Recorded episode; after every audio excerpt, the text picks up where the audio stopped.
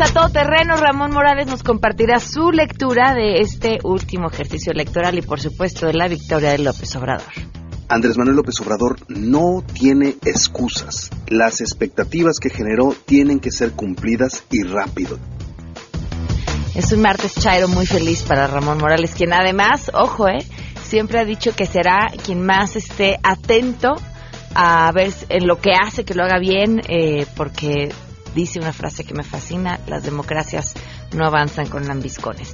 Además, desde noviembre del 2017, la familia de Samuel Alari Pérez busca justicia. Hoy compartiremos un testimonio del caso de este hombre que sin más desapareció y poco más de una semana después fue encontrado sin vida. Tenemos por otro lado a Guille Gómora que nos dará su lectura sobre el gobierno que nos espera, el panorama de la agenda de Andrés Manuel López Obrador y la caída del PRI. Más quédense con nosotros así arrancamos a todo terreno. MBS Radio presenta a Pamela Cerdeira en A Todo Terreno, donde la noticia eres tú.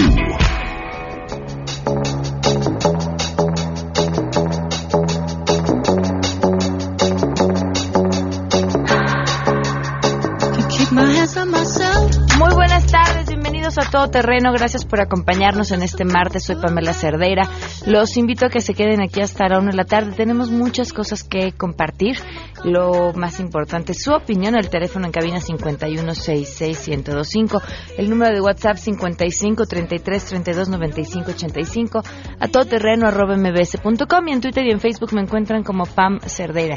Fíjense, hay noticias bien interesantes. Es la primera vez que hay tantas mujeres, bueno, que habrá tantas mujeres en la Cámara de Diputados. Eh, 246 mujeres y 254 hombres para la próxima legislatura.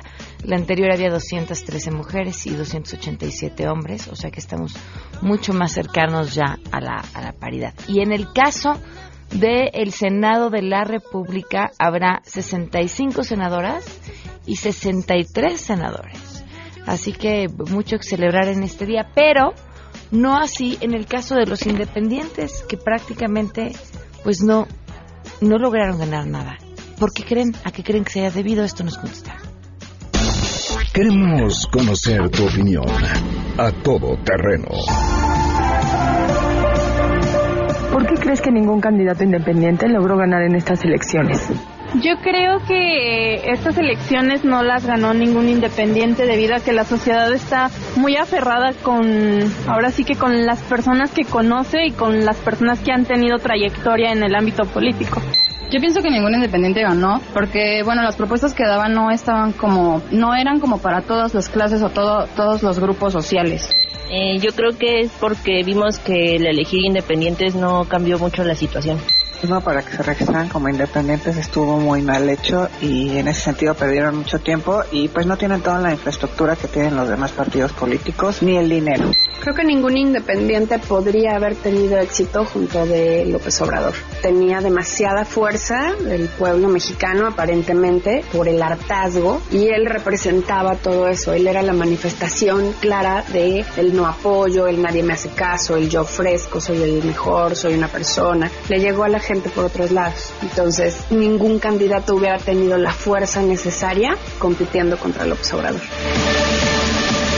A todo terreno. Yo creo que de este panorama tampoco hay que olvidar que sin duda sí la tuvieron más difícil para llegar, pero una vez que ya llegaron siendo candidatos independientes, también tuvieron muchos menos recursos para poder hacer campaña. Interesante el video de ayer de Pedro Kumamoto diciendo, bueno, tendremos que hacer una reflexión para entender en qué fue lo que fallamos, pero de cierta forma decía hemos logrado mucho y, y, también en eso en eso hemos triunfado a pesar de que no consiguieron llegar al Senado. Hoy se cumplen 10 meses con dos días del feminicidio de Victoria Pamela Salas Martínez.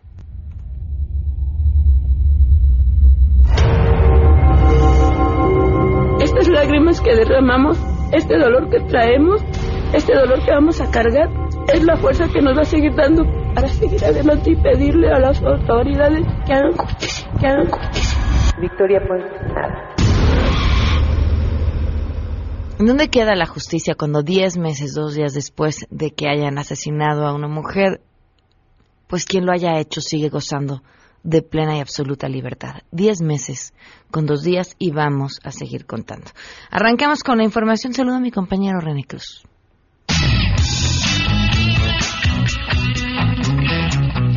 Una hora después de lo programado, ayer concluyó el programa de resultados electorales preliminares con el 93.5% de las 156.840 actas capturadas, mientras que la participación ciudadana fue de 63.4%.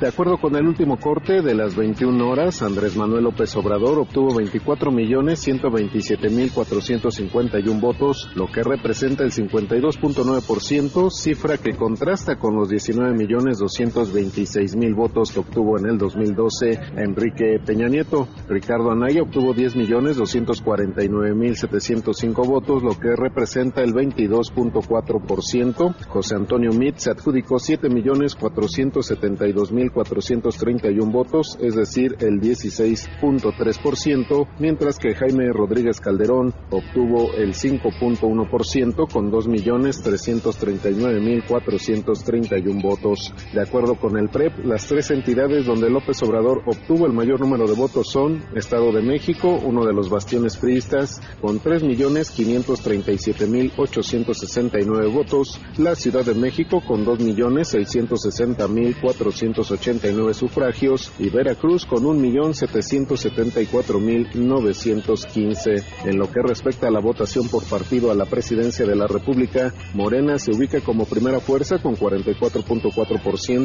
seguido por el PAN con 17.8%, el PRI con 13.5%, mientras que el PT obtuvo el 5%, PRD y Encuentro Social con 2%, Nueva Alianza y el Partido Verde el 1%, informó René Cruz González.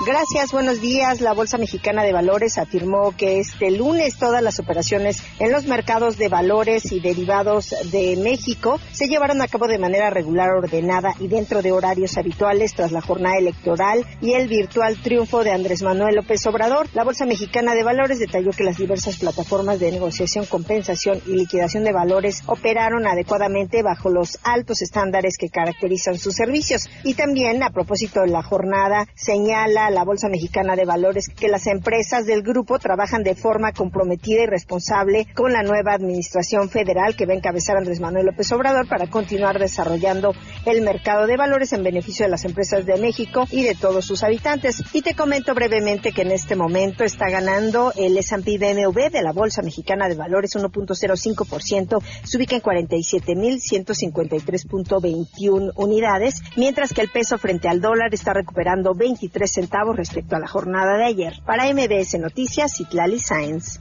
Una vez que cerró totalmente el PREP, volvimos a ver a Pancha que salió con la cola entre las patas y dijo reconocer el triunfo de López Obrador, pero sentenció que así como van las cosas, este es el sexenio del peje, pero el que sigue toca perro. Cuestionada sobre el por qué no votó durante la jornada electoral, Pancha aseguró que se trató de una maniobra del Instituto Electoral con el tema de la tinta indeleble, que es que no se le vería en la pata y que no querían creer que su credencial de elector fuera válida. A pregunta expresa sobre si exigirá recuento voto por voto, Pancha suspiró que no hace falta, pues ella sabe que el mexicano en estas elecciones aplicó la López Portillo y defendió el voto como un perro. Agradecida con los ciudadanos que sí votaron por ella, dijo que buscará sentarse con Andrés Manuel López Obrador primero para agradecerle que no haya venganza política y segundo dialogar el tema de la corrupción, porque sobre el tema de la mordida dice Pancha que hay mucho que platicar.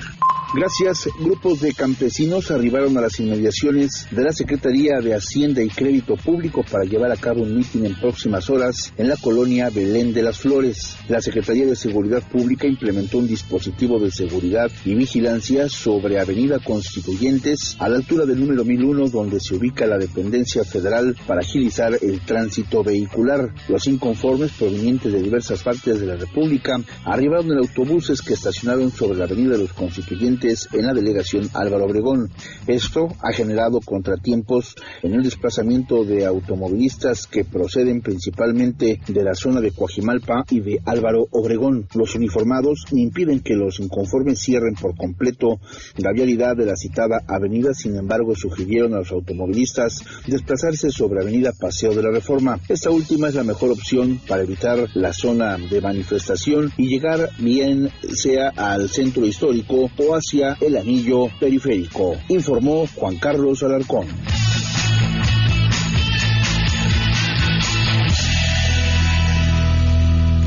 Y por supuesto tenemos buenas noticias. Muy buena, ¿eh? De verdad, muy buena la noticia de hoy. Adrián Jiménez, te escuchamos. Buenas tardes. Buenas tardes, un saludo afectuoso. La Organización de las Naciones Unidas para la Educación, la Ciencia y la Cultura, UNESCO, declaró patrimonio de la humanidad al Valle de Tehuacán, Huicatlán. Durante una reunión celebrada ayer en Bahrein, el organismo inscribió a este lugar de México bajo la categoría de sitio mixto, es decir, cultural y natural. El Valle de Tehuacán, Cuicatlán, forma parte de Mesoamérica y constituye la zona árida o semiárida con la biodiversidad más rica de toda América del Norte. Se trata de una reserva de flora que abarca casi 500.000 hectáreas distribuidas en 30 municipios de Oaxaca y 21 de Puebla. De acuerdo con la Semarnat, el Valle de Tehuacán, Cuicatlán alberga los bosques más densos de cactus columnares en el mundo, dando forma a un paisaje único que también incluye agaves, yucas y robles. Asimismo, los restos arqueológicos de esta zona demuestran desarrollos tecnológicos y la domesticación temprana de cultivos. Según la dependencia, este sitio posee el sistema de gestión de agua más antiguo del continente, integrado de canales, pozos, acueductos, presas, que ha permitido la aparición de asentamientos agrícolas. Con esta inscripción a la lista de patrimonio mundial, México se consolida como el primer país eh, esto es muy importante como el primer país en América y el séptimo a nivel mundial con mayor número de bienes reconocidos por la UNESCO, con un total de 35 sitios inscritos, 27 culturales, 6 naturales y 2 mixtos, informó Adrián Jiménez. Muchísimas gracias, Adrián. Muy buenas tardes. Buenas tardes. 12 con 12, vamos a una pausa y volvemos. Más adelante, a todo terreno. Ramón Morales estará con nosotros. Si te perdiste el programa A Todo Terreno con Pamela Cerdeira, lo puedes escuchar descargando nuestro podcast en www.noticiasmbs.com. Pamela Cerdeira regresa con más en A Todo Terreno, donde la noticia eres tú. Marca el 5166125.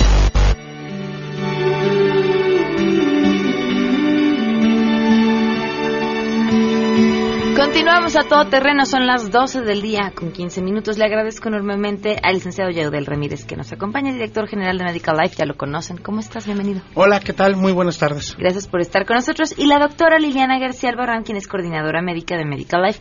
Gracias por estar con nosotros, doctora. Buenas tardes. Hola, muy buenas tardes, Pamela. Como siempre es un placer estar aquí contigo. Hoy vamos a hablar de un tema sasasazo, la artritis. Uy, ¿a cuántas personas afecta hoy en día? Fíjate, es la principal causa de discapacidad laboral en nuestro país, ¿En la serio? artritis. Sí. Y se relaciona con una palabra, dolor.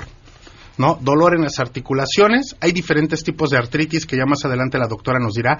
Pero aquí lo importante, para usted que nos está escuchando, inflamación o dolor articular, ¿no? Que muchas veces ataca las principales, eh, vamos, articulaciones de sostén, tobillos, piernas, rodillas, cadera, le crepitan las rodillas al caminar, le truenan.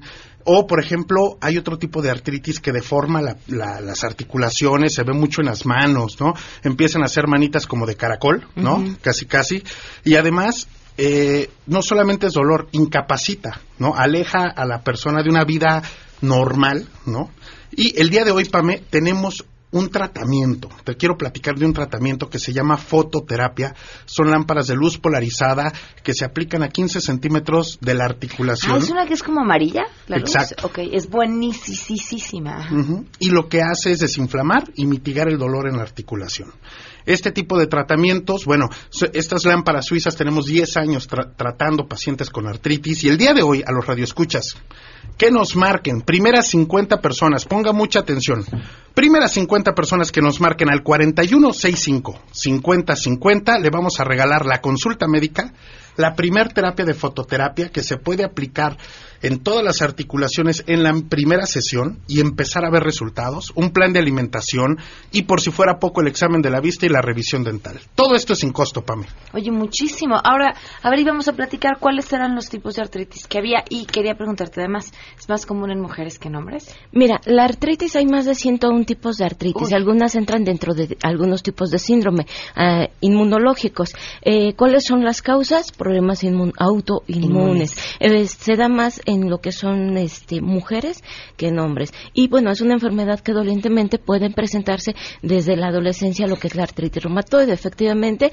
esta es la que me lleva a deformidades articulares e incapacidades a veces del movimiento, pero no solamente eso, al ser una enfermedad crónico-degenerativa, me puede afectar otros órganos, órganos entre ellos lo que es riñón, pacientes que comúnmente terminan con daño renal o alteraciones de úlceras. Encontramos también úlceras este, por problemas de artritis reumatoide. Ahora, con este tratamiento, ¿qué se hace? ¿Se detiene la inflamación y el dolor? ¿Qué es lo importante en este tipo de pacientes?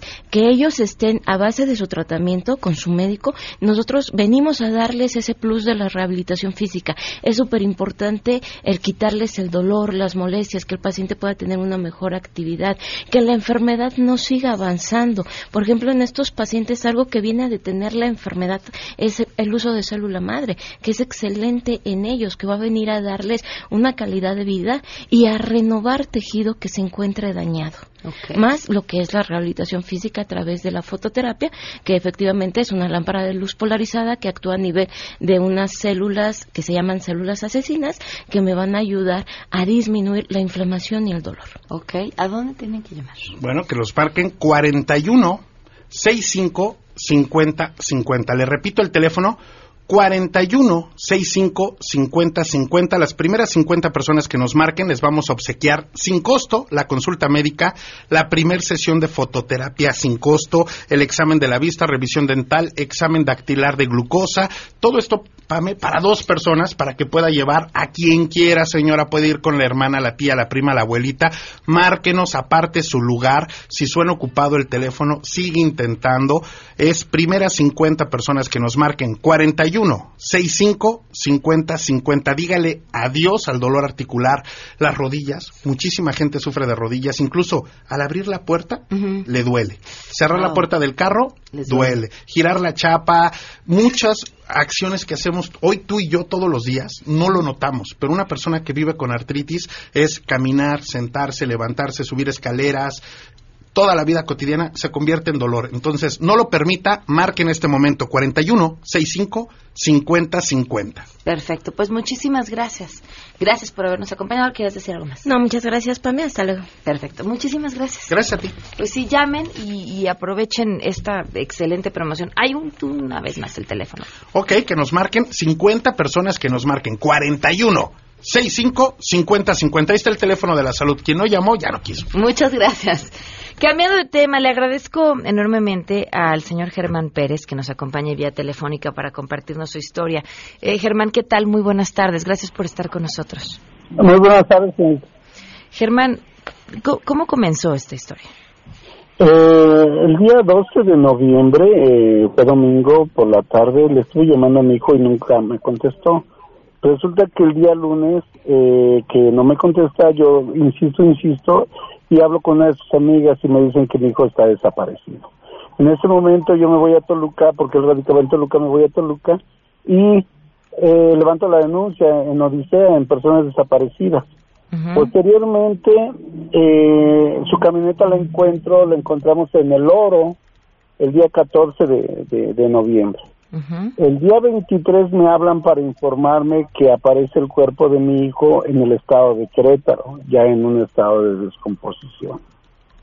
Cuando me entregan el cuerpo, que me lo entregan hasta el día 30 de, de noviembre, en San Juan del Río Querétaro, ahí me dicen que el de Odisea me dice, pues es nosotros somos de investigación para personas desaparecidas, entonces aquí acaba nuestro trabajo, apareció no como queríamos, pero apareció. Y digo, sí. Entonces se abre una nueva carpeta de investigación por homicidio. Ahí ya tenía la carpeta de investigación por homicidio y me dicen que me entregan el cuerpo, pero que ya Querétaro se hace cargo de toda la investigación. Entonces, eh, los de Odisea de Toluca mandan la carpeta para, para, este, para Querétaro yo voy y me dan una hoja de acuse donde recibieron la carpeta de, de, ahí de Toluca. Posteriormente yo hablo para preguntar qué, qué estaba pasando con el caso de mi hijo y me comentan que Querétaro se declara incompetente y regresa las carpetas tanto de investigación de homicidio como la de desaparición, la regresa para Toluca.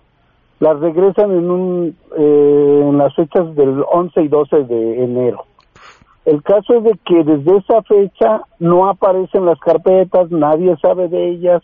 Entonces yo me muevo a, a Toluca con la fiscal Sol y me dice que ella no sabe, que ella no ha recibido nada.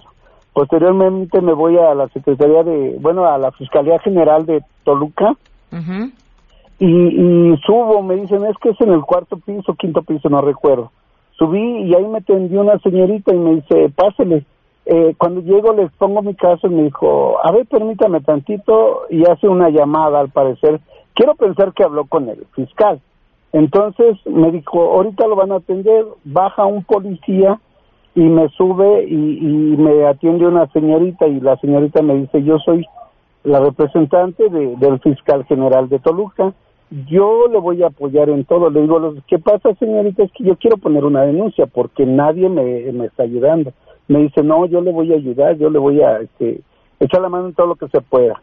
Le comento el caso, le doy los números de folio de las carpetas y me dice, es que todas las carpetas que mandan de toda la República yo las recibo. Digo, ah, entonces pues usted las tiene. Me dijo, a ver, déjeme checarle, llama a dos asistentes, a dos secretarias, empiezan a buscar y, y no las tienen ahí. Me dice, no, es que no las tenemos. Me dice, ¿sabe qué es lo que pasa? Que muchas de las ocasiones se equivocan y en vez de mandarlas a, a, a Toluca, las mandan al DF o, o, a la Ciudad de México, ¿no? Le digo, bueno, entonces me dice, deme dos días, en dos días yo se las localizo. Le dije, ok, ya me, me regresé, le hablo a los dos días, pasan ocho días, pasan quince, pasan veinte, pasa un mes, y le hablo y le hablo y no me tiene respuesta, que no me tiene respuesta, que no las ha podido rastrear y que... Para esto, desde el día que, que mi hijo falleció, pues mi papá se puso muy malo, muy malo y desafortunadamente falleció mi papá. Hace, ahorita tiene este domingo que cumplió dos meses que falleció mi papá. Entonces en ese inter pues ya no le puse tanto, ya no le dediqué tanto tiempo al caso de mi hijo. Pero vuelvo a retomarlo y, y, hace como 20 días vuelvo a hablar con, con la señorita y ya muy molesta me dice, no, es que si yo tuviera algo de noticias pues ya le hubiera hablado. Dice, ok, entonces me voy al oro y quiero hablar con el MP que se llama Ana Leticia y ya no está ahí. Ana Leticia ya no está ahí, ahí fue donde se encontró la camioneta, la camioneta se la llevaron para allá para hacerle las investigaciones, se le hizo la prueba, la prueba de luminol y, este y ya tienen toda la evidencia, toda la evidencia la tienen desde diciembre. Entonces la, camioneta la tienen en grúas plata me voy a Grúas Plata y le digo, oiga, vengo a ver ¿qué, qué, necesito para que me entreguen la camioneta. Me dice, pues es bien fácil, la liberación que te la dé el MP, ¿dónde se encontró la camioneta? Le digo, pero es que ellos me dicen que no. Me dicen, ya tienen que hacerle más pruebas. Le digo, que yo sepa, no. Me dice, no, ya no tienen nada que hacerle, ya no tienen que hacerle pruebas porque cuando la traen aquí es porque ya le hicieron todas las pruebas. Y esta camioneta está aquí desde enero. Dice, entonces no sé por qué no te la dan lo único que está pasando es que está generando, está generando y te van a cobrar muchísimo para que puedas recuperar tu camioneta. Además. Sí, entonces me regreso al oro y hablo con el licenciado, porque ya no está la licenciada en la licencia, le digo, ya, licenciado, fíjese que tengo este problema, le pongo el problema, saca la carpeta, la checa, y me dice, es que nosotros no damos liberaciones. Le digo, pero es que ustedes la pusieron a disposición. Me dice, sí, efectivamente. Dice, mira, déjame hablar con mi jefe para ver qué me dice porque sí, esto, esto, pues no sé por qué no te lo han dado. Dice, pero déjame hablar con mi jefe. Me pide dos días. Le, le, le hablo a los dos días y me dice el licenciado Miguel Ángel, ¿sabes qué? Es que mi jefe ha estado ocupado, ok. Dame una semana. Le digo, ok, le doy una semana, vuelvo a marcar y me dice, es que mi jefe tiene la carpeta y pues la está checando. Le digo, oye, pues ya van dos días y luego una semana, le digo, ya van como doce días. Le digo, de verdad no sé qué es lo que está pasando, yo no entiendo le digo, si están perdidas las carpetas, se supone que, que deben de tener una unas copias, ¿no? De las carpetas. Aparte de eso, le digo, pues tú encontraste la carpeta y me dijiste que ya todas las pruebas están, están hechas, ya no hay nada que hacerle a la camioneta. Le digo, a mí desde de antemano me dijeron que no la podía vender por si se llegaba a necesitar otra vez la camioneta, tenerla dispuesta. Le digo, entonces ahora yo no entiendo qué es lo que está pasando. Le vuelvo a hablar el día de ayer en la mañana y me dice, no, señor Germán, es que pues si ya tuviera una noticia yo ya le hubiera hablado, igual que la otra señorita. Entonces digo, o, o, o es respuestas que ya tienen como un machote para darlas, o no sé, eh, eh, la verdad este pues yo estoy muy desconcertado en todo esto de que no aparezcan las carpetas, de que no no me den solución de la camioneta, que me digan, ¿sabes qué? Pues véngase para acá, aquí tengo la copia de, de y, y, y tan fácil, ¿no? Yo lo veo así tan fácil, ya tenemos las pruebas, pues llévese la camioneta, nada más no la venga porque si se llega a ocupar, pues hay que hay que solicitar. Claro. Pero entonces ya ya hablé a varios lados, ya hablé a, este incluso ahí a Odisea otra vez, me atendió otra persona, me dice, "No, es que no sé por qué no te la dan."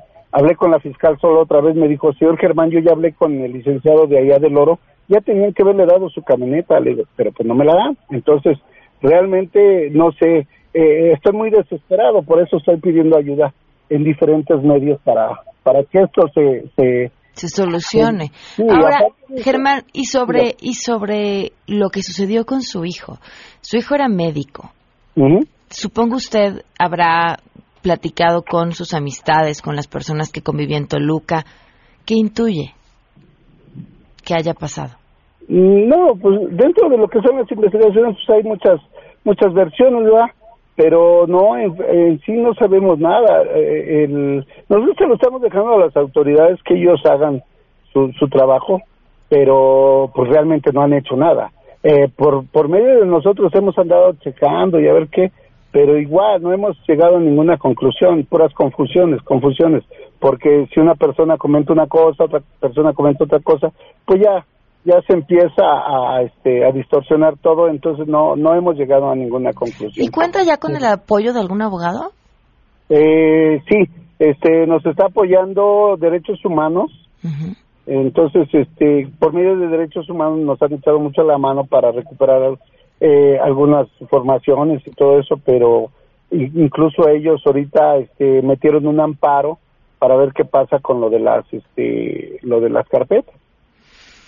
Que están desaparecidas, en realidad. Uf, increíble.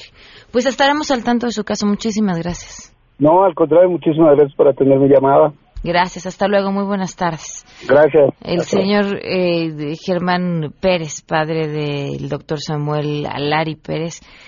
Qué historia, ¿no? Como escriben aquí, in- increíble. eh, la familia, además de tener que lidiar con el dolor y la pérdida de su hijo, además la incompetencia de las autoridades, como nos escribe Viridiana en, en WhatsApp. Vamos a una pausa y volvemos.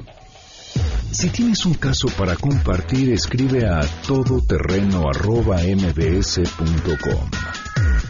Pamela Cerdeira es a todo terreno. En un momento continuamos. Pamela Cerdeira está de regreso en A Todo Terreno. Únete a nuestra comunidad en facebook.com. Diagonal Pam Cerdeira. Continuamos.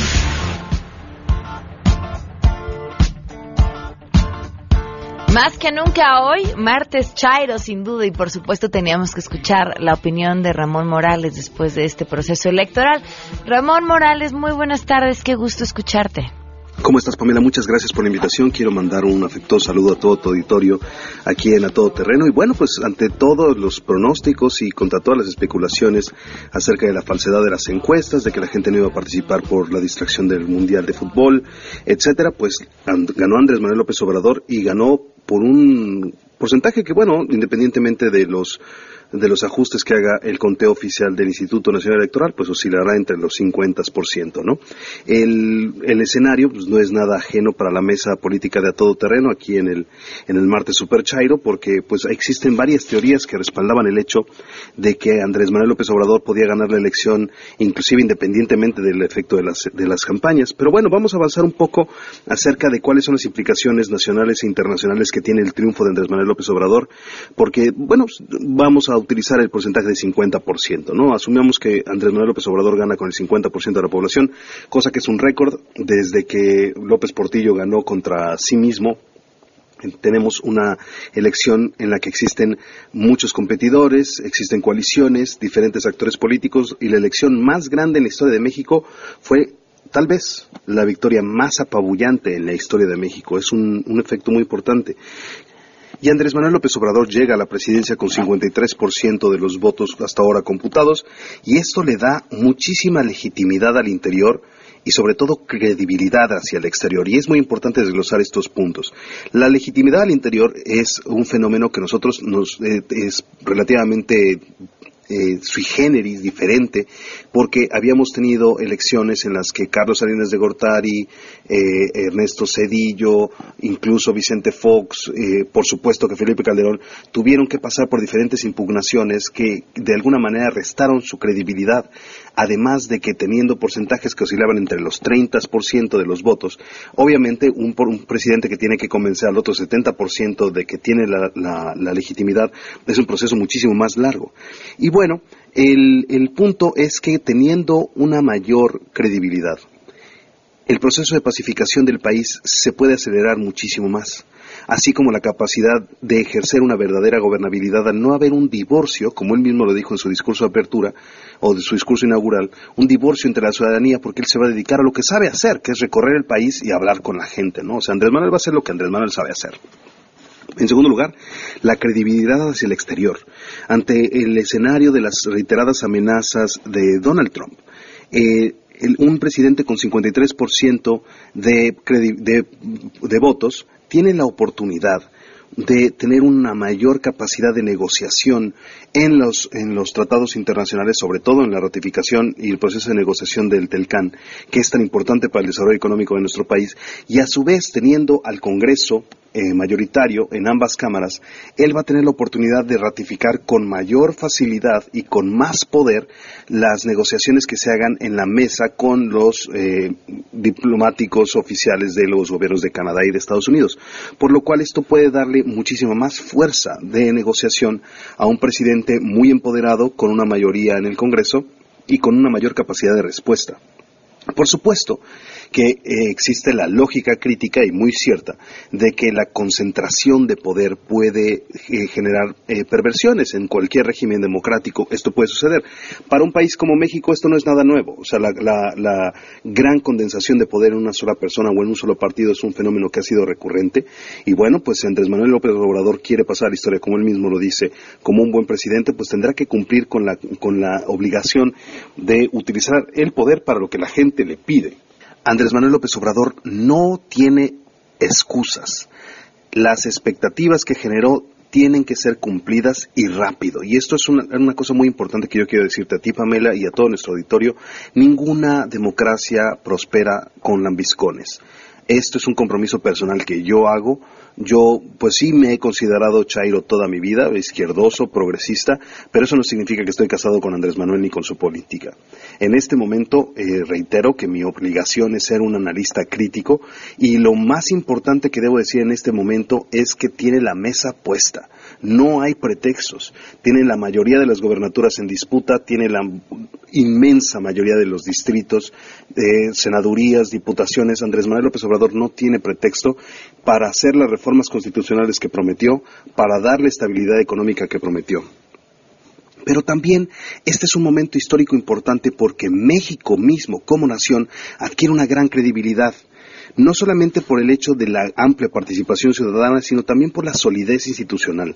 Creo y quisiera dar un reconocimiento sincero a José Antonio Mid y a Ricardo Anaya por haber sido tan puntuales y tan prontos en sus eh, discursos de, reconocimiento, porque eso es un mensaje internacional muy importante con el que México le muestra al mundo que tiene una credibilidad que incluso Estados Unidos no tiene con, la, con la sombra de la intervención rusa sobre la victoria de Donald Trump eh, México tiene la oportunidad de mostrarle al mundo que es una nación muchísimo más civilizada, de instituciones fuertes, podemos observar que el número de impugnaciones es infinitamente menor a, la, elecciones anteriores y sobre todo es un momento para reconocer la actitud de Enrique Peña Nieto la actitud de reconocer pronto el, triunfo de Andrés Manuel López Obrador y hasta este momento, hasta donde podemos ver, el no haber intervenido en el proceso electoral como otros presidentes lo hicieron en otras ocasiones.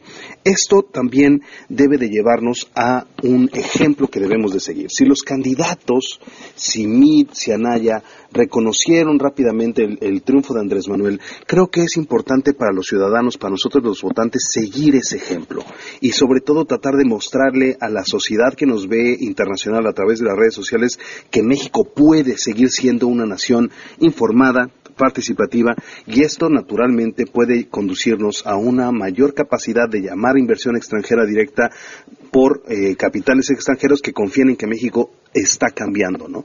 Y creo que esta transmisión pacífica de poder, que es un sueño largamente anhelado por la Revolución Mexicana, que por fin podemos ver eh, dando frutos, le da a México la capacidad de tener no solamente credibilidad al exterior, sino sobre todo paz al interior. Entonces, en ese sentido, hay un, análisis muy positivo de lo que podemos nosotros recuperar de esta elección y esto es el primer punto que quisiera compartir. Si te perdiste el programa A Todo Terreno con Pamela Cerdeira, lo puedes escuchar descargando nuestro podcast en www.noticiasmbs.com. Estamos de regreso. Síguenos en Twitter, arroba Pam Cerdeira, Todo Terreno, donde la noticia eres tú. Continuamos. Ramón Morales, te, seguimos escuchando sobre lo que te dejó este proceso electoral. Este segundo bloque lo quisiera dedicar a las moralejas o a las lecciones que pudimos aprender de este proceso electoral y creo que son bastantes. En primer lugar, lo que quisiera señalar es que existe la hipótesis de las consecuencias mínimas o de los efectos mínimos que dice que las campañas tienen un efecto muy pequeño en la persuasión de los votantes porque la gran mayoría de los votantes ya tienen hecha una idea a partir del el desarrollo de la economía nacional y de la popularidad del presidente en turno. Esto significa que todos estos meses que vimos de campaña tuvieron un pequeño impacto, pero que realmente Andrés Manuel iba a ganar de todos modos, porque la popularidad de Enrique Peña Nieto era muy baja, los partidos que firmaron el Pacto por México sufrieron de dicha popularidad, y ahorita lo vamos a hablar con el frente, y además es muy difícil que un candidato del mismo partido al que pertenece el presidente pueda remontar con bajos índices de popularidad. Si nosotros vemos la popularidad de Enrique Peña Nieto que oscila entre los 17 y 19%, es más o menos la misma de los votos obtenidos por José Antonio Mid, irónicamente con un gabinete que emula en buena medida el cuarto de guerra de la campaña de Mid, son las mismas personas. El punto es que la primera lección es que las campañas tienen un efecto pequeño, un efecto marginal en las preferencias de voto. La elección se gana desde la presidencia, la elección se gana con el trabajo del presidente. Y es muy importante que los próximos mandatarios, los próximos presidentes y los próximos gobernadores pongan atención a su propia capacidad de responder a sus compromisos, su propia capacidad de acercarse a la ciudadanía, no divorciarse, y esto es el principal punto que quisiera señalar. El segundo, eh, tuve, la tuve la oportunidad en este proceso electoral de ser consultor para siete campañas, de las cuales afortunadamente tuve la oportunidad de ganar cuatro y perdimos tres. Creo que el efecto de Andrés Manuel López Obrador fue un tsunami, un tsunami reconocido por toda la prensa internacional. Y si bien eh, me da gusto que así haya sido por la importante mayoría de personas que votaron, pues había muchos de los candidatos que tenían la oportunidad de competir y que pues simplemente por, por, el monstruo de la, de la imagen de Andrés Manuel López Obrador no fueron considerados. Pero me gustaría señalar una segunda moraleja que es muy importante. Las campañas se ganan con la suela de los zapatos. Las campañas se ganan caminando con la gente, tocándola, escuchándola, dándole la mano. Las campañas no se ganan con spots. Las elecciones, más bien dicho, no se ganan con discursos, no se ganan con pósters, no se ganan con propaganda, se ganan caminando entre la gente. El ejemplo de Andrés Manuel López Obrador, después de 18 años de recorrer el país en campaña, un resultado tan grande es respuesta a que la gente quiere verte, escucharte y sentirte. Entonces yo creo que a todos los futuros candidatos que tendremos en 2021 quisiera darles el mensaje, salgan a la calle desde ya. Y sobre todo los que sí ganaron la elección, salgan a agradecer por el voto. Es muy importante ese proceso porque la gente lo sabe. Y también yo creo que es muy importante... Ramón, vamos a tener que, cortarte tantito porque hay un mensaje de Andrés Manuel López Obrador en este momento. Vamos a escucharlo con el presidente Peña fue un encuentro cordial, amistoso, importante, porque tratamos temas que tienen que ver con la transición, que tienen que ver con la transición el lograr que la transición entre un gobierno que está en funciones y que va a concluir, y eh, un nuevo gobierno que empieza a conformarse, que de acuerdo a el marco legal vamos primero a ser presidentes, presidente electo en mi caso, y el día primero de diciembre será el acto de toma de posición. En todo este periodo tenemos que ponernos de acuerdo en muchos temas, sobre todo el lograr que la transición se dé de manera ordenada, pacífica, que no haya sobresaltos, que haya confianza en temas económicos, financieros, con el compromiso de que vamos a ser respetuosos de la autonomía del Banco de México, que se va a mantener una política macroeconómica con equilibrios fiscales, que no va a haber injerencia en temas financieros, en lo que respecta al intercambio monetario, lo que tiene que ver con la paridad del peso con el dólar, temas que, repito, corresponden al Banco de México. Autonomía, equilibrio macroeconómico y que continúen los programas en proceso, que no se detenga ninguna actividad y sobre todo que se garantice la paz y la tranquilidad en este periodo de transición. Fue muy bueno el encuentro, amistoso, repito. Le agradecí al presidente Peña por actuar de manera respetuosa durante el proceso electoral. Como lo dije la noche del domingo, me consta que cuando un presidente interviene en las elecciones no hay una auténtica, una verdadera democracia. Yo he padecido de ese intervencionismo faccioso que no corresponde a sistemas políticos democráticos y ahora tengo que reconocer que en este proceso electoral el presidente Peña actuó con respeto y las elecciones fueron en lo general libres y limpias. No dejaron de haber problemas, eh, intervención de autoridades en algunos estados, pero los órganos electorales se van a hacer cargo de que se limpien estos procesos y que se haga valer la ley y se respete el voto de los ciudadanos.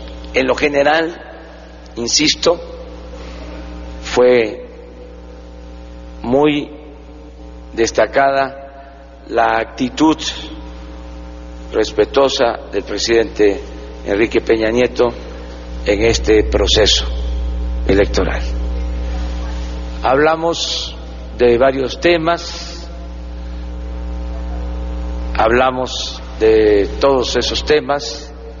El Tratado de Libre Comercio, aeropuerto, reforma energética, hablamos de presupuesto, hablamos de seguridad.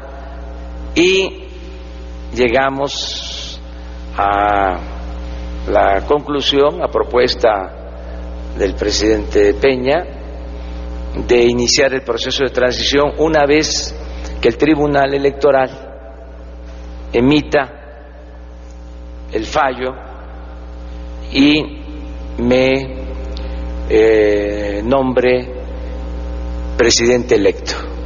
En tanto no eh, exista este reconocimiento legal, no podríamos establecer una relación institucional como se desea vamos a ser respetuosos de las formas porque la forma es fondo. No hay que precipitarnos, todo a su tiempo. Desde luego hicimos el compromiso de actuar de manera conjunta, con mucha unidad, sobre todo en el tema del tratado de libre comercio.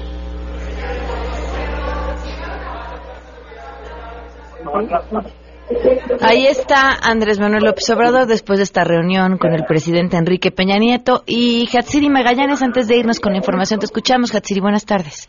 ¿Qué tal, Pamela? Buenas tardes. Pues bueno, como ya lo estábamos escuchando, está ofreciendo a Andrés Manuel López Obrador este mensaje ante los medios de comunicación, como podría escucharse de fondo, y hay algunos compañeros reporteros que están haciendo algunos cuestionamientos en torno a esta reunión que tuvo con el presidente de la República, Enrique Peña Nieto. El presidente va a su postura a través de un comunicado, no salió a, dar este mensaje junto con López Obrador, sin embargo, pues bueno, más, eh, más adelante ya se verá la postura del gobierno federal, está calificando López Obrador como una muy buena reunión, que hubo mucha cordialidad y todavía aquí se le están haciendo algunos cuestionamientos en torno a que si él va a solicitar algún tipo de seguridad por parte del Estado Mayor, continúan, como ya lo escuchamos, los cuestionamientos. Si me permites, vamos a escuchar un poco de lo que dice. Vamos a, también a concluir este mensaje, voy a concluir este mensaje en unos momentos más. Esperemos que pueda responder también algunos otros cuestionamientos. Pamela. Voy a analizarlo. Fue un buen gesto de su parte. Además, él actúa en el interés de que se proteja a quien va a ser el jefe del Estado mexicano. Yo he sostenido que me cuida la gente, que me cuida el pueblo, que el que lucha por la justicia no tiene nada que temer y quedé en resolver sobre este tema. No lo tengo todavía resuelto, no lo tengo definido, de modo que vamos a seguir así, me va a cuidar la gente y ustedes este, me van a estar este, eh, procurando, porque yo quiero mantener la comunicación con ustedes y van a actuar de manera ordenada, como lo han hecho, sin apachurrar. Katsiri, vamos a estar al tanto, me despido yo, pero te quedarás en mesa para todos para continuar con la información. Muchas gracias. Gracias, Pamela. Buenas tardes. Muy buenas tardes. Esta respuesta sobre la seguridad, sin duda interesante, dará de qué hablar. Nos vamos, se quedan en mesa para todos. Soy Pamela Cerdeira. Mañana a las 12 del día los espero a todo terreno. MBS Radio presentó a Pamela Cerdeira en A Todo Terreno. Te esperamos en la siguiente emisión, A Todo Terreno, donde la noticia eres tú. MBS Radio, en entretenimiento, estamos contigo.